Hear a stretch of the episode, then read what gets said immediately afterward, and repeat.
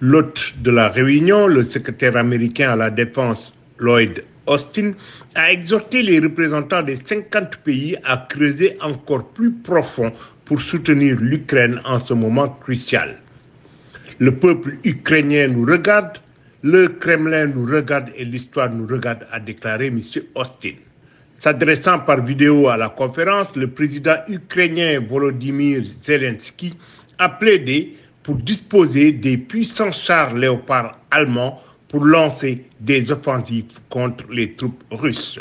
Mais le tout nouveau ministre allemand de la Défense, Boris Pistorius, a déclaré que pour le moment, aucune décision n'a encore été prise. Le Pentagone a offert 2,5 milliards de dollars de fournitures, mais cette aide ne comprend pas les missiles à longue portée réclamés par l'Ukraine. Les Alliés craignent que ces armes à longue portée ne soient utilisées pour frapper le territoire russe ou la Crimée annexée par Moscou, même si Kiev a promis qu'elle ne le ferait pas. Pour sa part, la Russie a de nouveau mis en garde contre le risque d'escalade L'Occident se fait une illusion dramatique en pensant que l'Ukraine peut gagner sur le champ de bataille, a déclaré Dimitri Peskov, porte-parole du Kremlin, ajoutant que le conflit se développe dans une spirale ascendante et dangereuse.